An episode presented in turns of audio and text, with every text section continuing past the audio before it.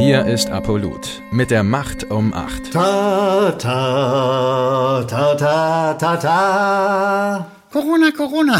Sie sehen das äh, absolut schönste, neueste Symbol für die Tagesschau. Sie hat eine Neigung zum Nachplappern, wie das Papagei nun mal eben tun. Deshalb finde ich, die Tagesschau braucht als neues Symboltier äh, ein Papagei. Und äh, gerne immer Corona, Corona, Corona, der immer Corona ruft. Aber wir beginnen mit einer ersten Meldung, die zwar auch plappert, aber nichts mit Corona zu tun hat, erstaunlicherweise. Da sagt uns die äh, Tagesschau-Redaktion, Grenzstreit mit Polen, belarussische Soldaten zerstören offenbar Grenzbarrieren. Siehst du? Hier wird die Außenpolitik, der Außenminister wird sozusagen nachgeplappert, die mögen Belarusland nicht und deshalb gibt es so eine Meldung, äh, die auch kaum belegt ist. Äh, und vor allen Dingen gibt es das wunderbare Wort offenbar. Meine Damen und Herren, also wirklich, Offenbar ist ein Unwort des Journalismus. Stellen Sie sich mal folgende Meldung vor. Offenbar hat soeben der Dritte Weltkrieg begonnen. Merken Sie an dieser Formulierung, wie bescheuert das Wort offenbar ist. Es hat im, dieses Wort hat im Journalismus nichts zu suchen und das kommt eben, wenn man nachplappert, statt selbst zu recherchieren, statt ordentlichen Journalismus zu machen. So funktioniert es mit Nachplapperei. In diesem Fall, wie gesagt, äh, ist die Nachplapperei des Außenministers gemeint. Das nächste, die nächste Meldung hat dann wieder tatsächlich mit Corona, Corona zu tun.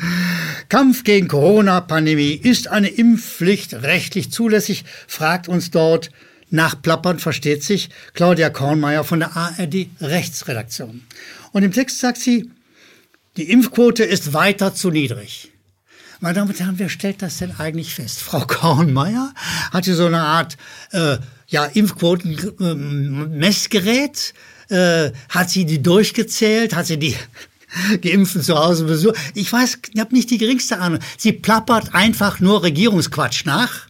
Mehr kann sie nicht offensichtlich, weil es geht ihr auf keinen Fall um ernsthaften Journalismus, weil es gibt kein Wort über die Husch-Husch-Zulassung der Spritzstoffe, es gibt kein Wort über die Nebenwirkungen, es gibt kein Wort über die Todesfälle, äh, es gibt kein Wort über die Nichthaftung der äh, Pharmakonzerne im Falle der schädlichen Nebenwirkungen. All das gibt es nicht. Und vor allen Dingen, meine Damen und Herren, es gibt kein einziges Wort über die Profitmilliarden, die im Spritzstoffgeschäft gemacht werden. Weil, und jetzt müssen wir ausnahmsweise noch mal ein bisschen ernster bleiben, als wir das mit dem Papagei äh, hier machen können.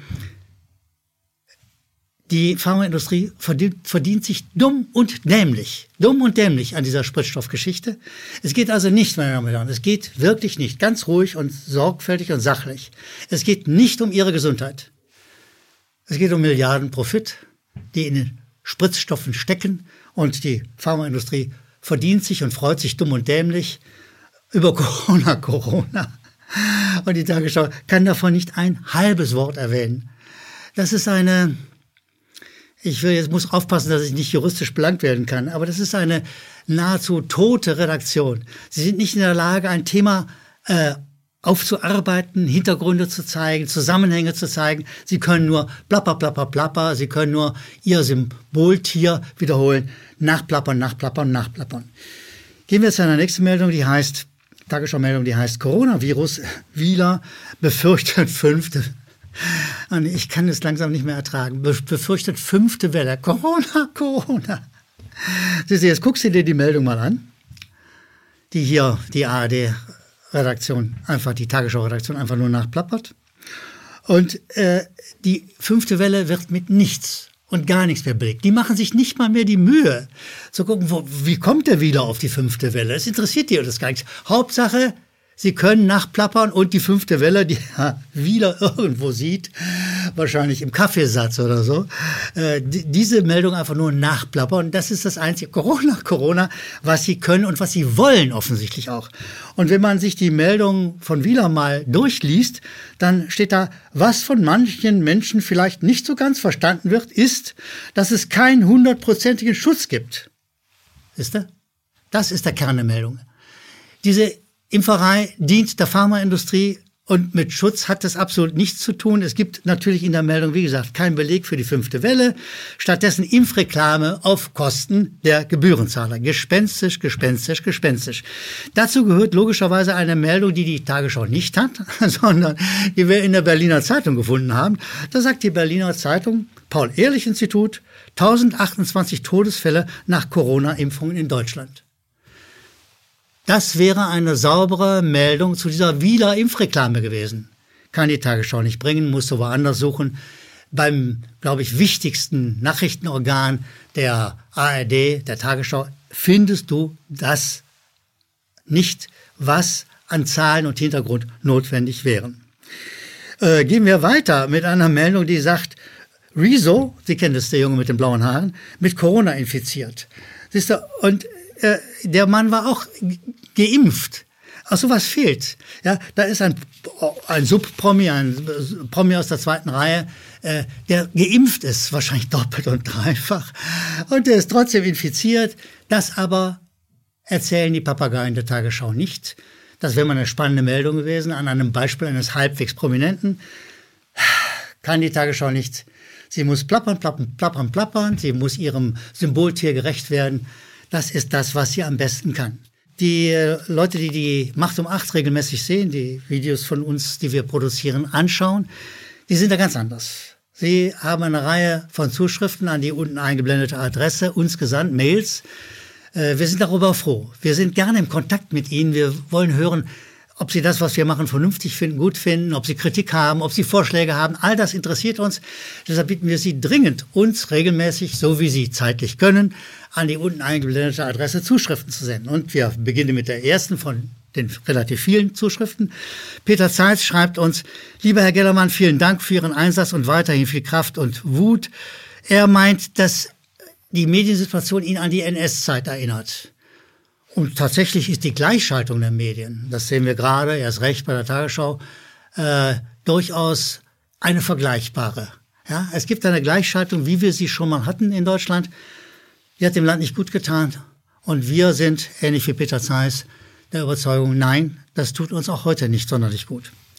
Dirk Lemanski schreibt uns, liebes Apolluto-Team, lieber Uli Gellermann, wir erleben gerade den Zerfall unserer Werte in einem atemberaubenden Tempo.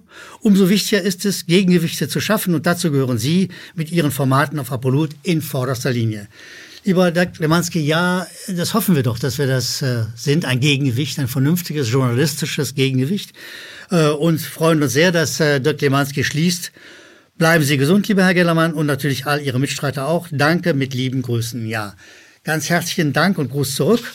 Äh, liebe Grüße schickt uns aus Südtirol Klaus Hofer, der sagt, was mich noch immer erstaunt ist, wie tief die Propaganda wird. Selbst in seinem kleinen Ort, in dem er lebt, in Südtirol, äh, hat das Provinzblatt äh, nur ein Thema, Corona und immer die gleiche Leier. Und, und er sagt, äh, das äh, ist auch sowas wie Gleichschaltung, sagt er inhaltlich. Und er sagt uns dazu, bleibt eurer Linie, Linie treu, denn gemeinsam sind wir stark. Lieber Klaus Hofer, das hoffen wir sehr. Wir geben uns große Mühe und bedanken uns erstmal bei Ihnen für diese Zuschrift. Hubert Schmidt schreibt uns, Lauterbach, also der der Proto-Rheinländer, der in jeder dritten Tag, nein, in jeder zweiten Tagesschau sitzt. Lauterbach hätte auch sagen können, wenn ich die Wahrheit sage, bin ich politisch tot. Ja, das hätte er gut sagen können. Im Prinzip sagte er es inhaltlich äh, und Hubert Schmitz kritisiert das äh, und sagt, dass wir das gemeldet haben, ist nicht schlecht. Ja ein Herr oder eine Frau, Polivka, schicken uns eine Lauterbach-Karikatur. Herzlichen Dank, Herr oder Frau Polivka, herzlichen Dank für diese Karikatur. Wir finden, Lauterbach ist nicht schlecht getroffen. Wir bedanken uns bei Ihnen, bei all denen, die uns äh, Mails schicken, die eine Meinung haben, die uns sagen, Kritik, Lob, alles ist herzlich willkommen. Wir bedanken uns ganz herzlich bei Ihnen und sagen bis bald, die Macht um Macht. Danke, dass Sie Apolut eingeschaltet haben. Wir sind ein unabhängiges Presseportal. Uns geht es um Meinungsvielfalt, Toleranz und einen möglichst breiten Debattenraum, denn nur so funktioniert Demokratie. Unsere Arbeit ist technisch aufwendig und kostet Geld. Da Sie immer wieder hier sind, unterstützen Sie Apolut am effektivsten mit einem Dauerauftrag. Mehr Infos auf apolut.net/unterstützen. Apolut ist keine Einbahnstraße, Lassen Sie uns in Kontakt bleiben. Abonnieren Sie den Apolut Newsletter, so verpassen Sie nichts. Registrieren Sie sich auf apolut.net/newsletter. Natürlich gibt es Apolut auch als App. Einfach auf apolut.net/app runterladen und mobil auf dem Laufenden bleiben. Apolut. Das denke ich auch.